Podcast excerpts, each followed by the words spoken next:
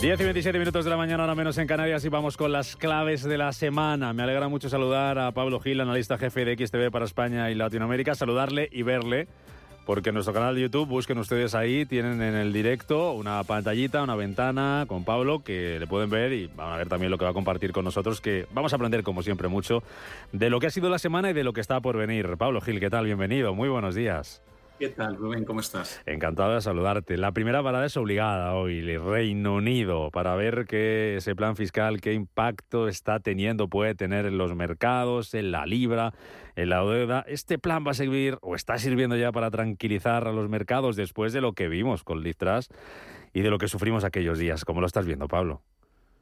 De momento la reacción está siendo muy buena. Eh, estamos eh, viendo una bolsa en Reino Unido que, gana, que gana terreno, que rompe ciertas estructuras bajistas, que mantiene la tendencia al alza que llevaba desarrollando prácticamente desde, desde el mes de octubre, con lo cual eh, la acogida por parte, digamos, de los inversores en renta variable ha sido muy buena. La libra también lo está haciendo bien contra el dólar, se sigue manteniendo en, las cotas más altas de recuperación desde que empezó el proceso.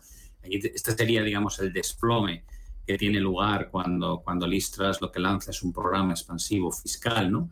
Y luego la recuperación entera cuando se, se da un, cambio de rumbo de 180 grados. Eh, incluso contra el euro, ¿no? La libra está atacando un nivel de soporte muy importante. Todavía no ha sido capaz de romperlo, pero bueno, da una muestra de que está aquí abajo. Eh, por tanto, mm, divisa fuerte, renta variable fuerte.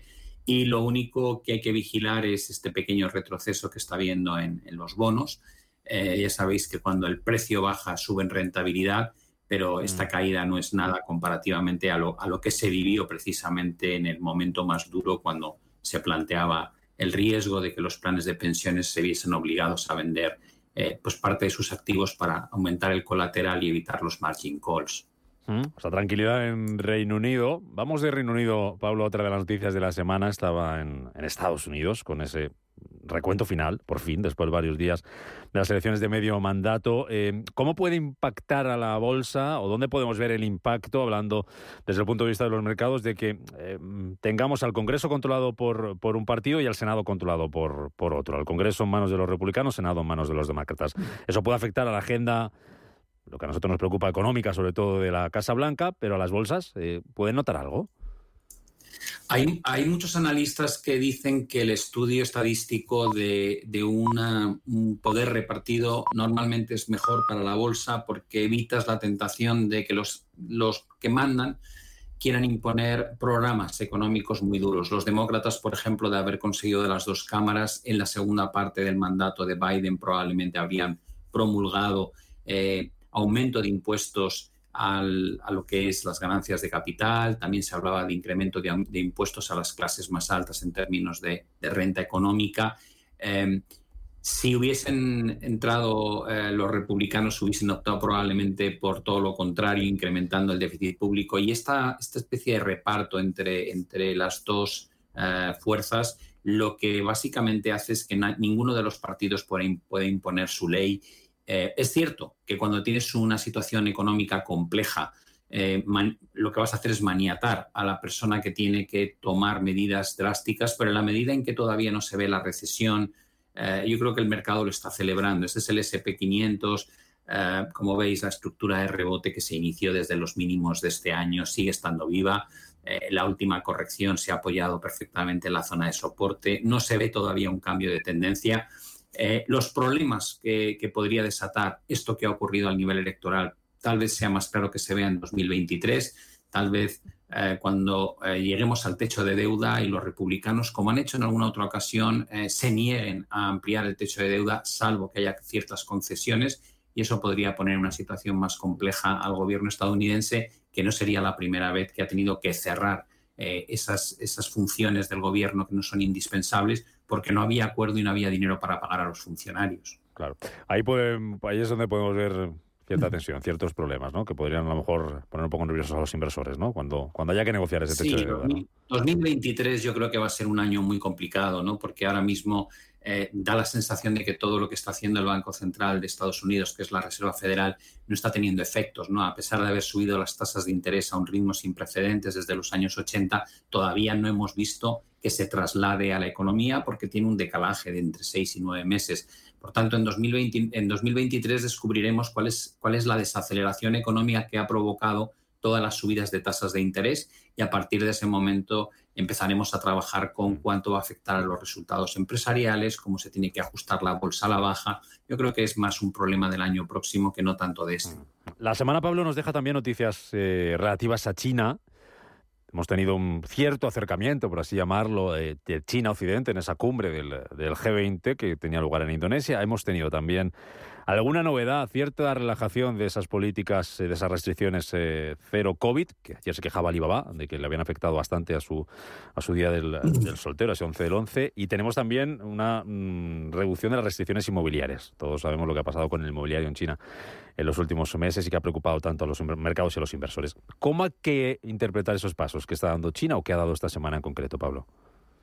Bueno, yo creo que es un cambio importante porque si tenemos en cuenta lo que pasaba hace un año donde el regulador hacía un crackdown contra las tecnológicas enorme, ¿no? Era un castigo brutal, eh, intentando impedir que hubiese un desarrollo capitalista más al uso como, como ocurre en Estados Unidos. Eh, digamos, multinacionales que, estaban haciéndolo muy bien y sus dueños que se convertían en grandes multimillonarios, de repente el, peso del gobierno es hay que fomentar eh, el reparto de esa riqueza entre la población, lo que importa es, es eh, la generalidad y no el individualismo.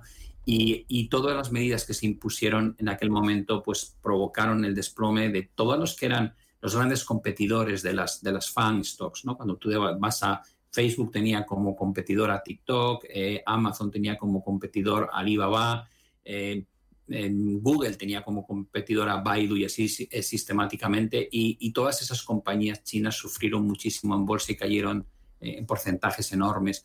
Ahora, ese, pequeño cambio ¿no? De, no ser tan drástico con, con los, las medidas, tanto a nivel de mercado, como a nivel del COVID, no, restringir eh, pues el, funcionamiento de una ciudad porque hay unos pocos contagios, sino intentar hacer unas medidas un poco más quirúrgicas.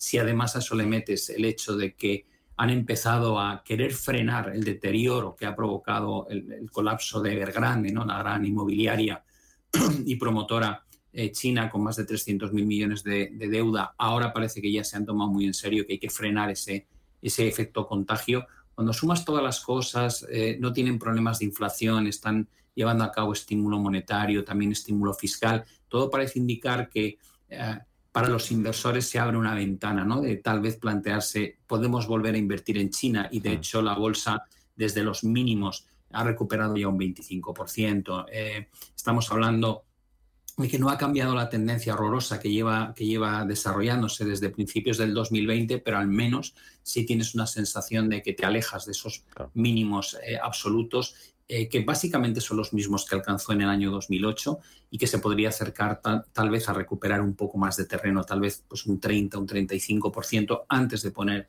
en juego esa directriz bajista que va a ser la que nos va a determinar si estamos ante el reinicio del nuevo castigo o si por el contrario se han sentado las bases para una recuperación eh, de una de las bolsas que más ha caído, desde máximos del 2007 que hay un 76%. ¿Y hay respuesta, Pablo, a esa pregunta? ¿Es momento de volver a invertir en China, de volver a mirar allí?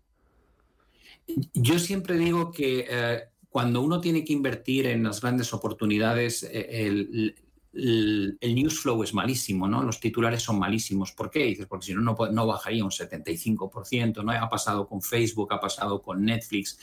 Hay muchas veces que la gente eh, está más cómoda comprando algo que está tremendamente caro, pero que tiene un buen momentum, tiene buena tendencia. ¿no? Y, a veces las grandes oportunidades, sobre todo cuando las planteas en el largo plazo, eh, es atreverse a meterte en el mercado cuando el precio es realmente atractivo. Cuando ha caído una, una, bolsa un 75%, evidentemente está muy barata. Y tienes, por ejemplo, a los bancos que cotizan a múltiplos de, de, book value que son equivalentes a cómo cotizaban los bancos estadounidenses en el peor momento después de quebrar Lehman. Eso te da una idea de la cantidad de potencial que hay. Evidentemente, riesgos hay, si no, no estaríamos aquí abajo. Pero para un inversor de largo plazo es muy probable que sea eh, algo a tener muy en cuenta, ¿no? El poder meter algo en cartera de este tipo de índices. Pablo, tengo la última, no sé si nos dejamos algo la semana que viene que vaya a ser muy relevante, si es así cuéntanoslo, pero la vista se nos va ya a mediados de diciembre con esas reuniones de los bancos centrales. Hoy hemos tenido declaraciones de la presidenta del BCE, Cristina Lagarde, más de lo mismo, no ha dado ninguna novedad, esa apuesta por seguir subiendo los tipos hasta que la inflación llegue al nivel del, del 2%. Eh, no sé, después de lo que hemos escuchado esta semana, diferentes miembros de la Reserva Federal, los datos de inflación en Estados Unidos tras los eh, datos de inflación, el dato de inflación que conocíamos ayer en la zona euro. ¿qué, ¿Qué, van a hacer los bancos centrales en diciembre? ¿Nos van a dar alguna sorpresa? ¿Qué, qué esperas? Yo, yo, creo que quieren bajar a un ritmo de 0,50, es decir, quieren seguir subiendo tasas, pero no al ritmo acelerado que lo hacían hasta ahora. Los dos. En el caso del, en el caso de la Reserva Federal, considero que tiene sentido hacerlo porque vienen de recoger un dato de 7,7 en inflación, cuando los máximos estaban por encima del 9. Bueno, puedes decir, está remitiendo la presión de la inflación, por tanto yo ya he subido mucho, tengo las tasas de interés en el 4%, puedo plantarlas en 4,5%, eh, habré subido 450 puntos básicos en tan solo nueve meses y eh, estoy mandando un mensaje además de que subiré probablemente en febrero y en marzo del año que viene. Estoy ya en un nivel restrictivo. Creo que tiene, tiene sentido que el Banco Central Europeo con inflaciones superiores al 10% se plantee reducir el ritmo de subidas cuando tan solo está el 2%, lo veo precipitado. Eh, es cierto que hay más miedo a la recesión en Europa que en Estados Unidos, sobre todo porque la locomotora Alemania parece que sí va a ser imposible que evite la recesión. Mm. Eh, pero personalmente creo que el BCE empezó más tarde que, que el Banco de Inglaterra o que, o que, la Reserva Federal, que está por debajo en tasas de interés a, ambos, a ambas regiones, que es verdad que depende mucho la inflación de, de temas de, de energía, pero es que de momento no da un respiro, ¿no? El tema del petróleo y el gas, al menos no de forma estructural, por tanto no termino de entender por qué el BCE querría reducir el ritmo al que sube a 0,50. Yo si fuese ellos, desde luego optaría por un 0,75, me plantearía las reducciones de velocidad de ascenso a partir del año próximo. Ya Pero bueno, es lo que hay. Conocemos las actas del, del jueves, creo que se publican las actas del BCE. Ah, del BCE tenemos alguna pista. Ya queda menos para salir de dudas. Pablo Gil, analista jefe de XTV España y Latinoamérica, como siempre, las claves de la semana aquí en Capital Intereconomía los viernes. Cuídate mucho, buen fin de semana, Pablo, y gracias.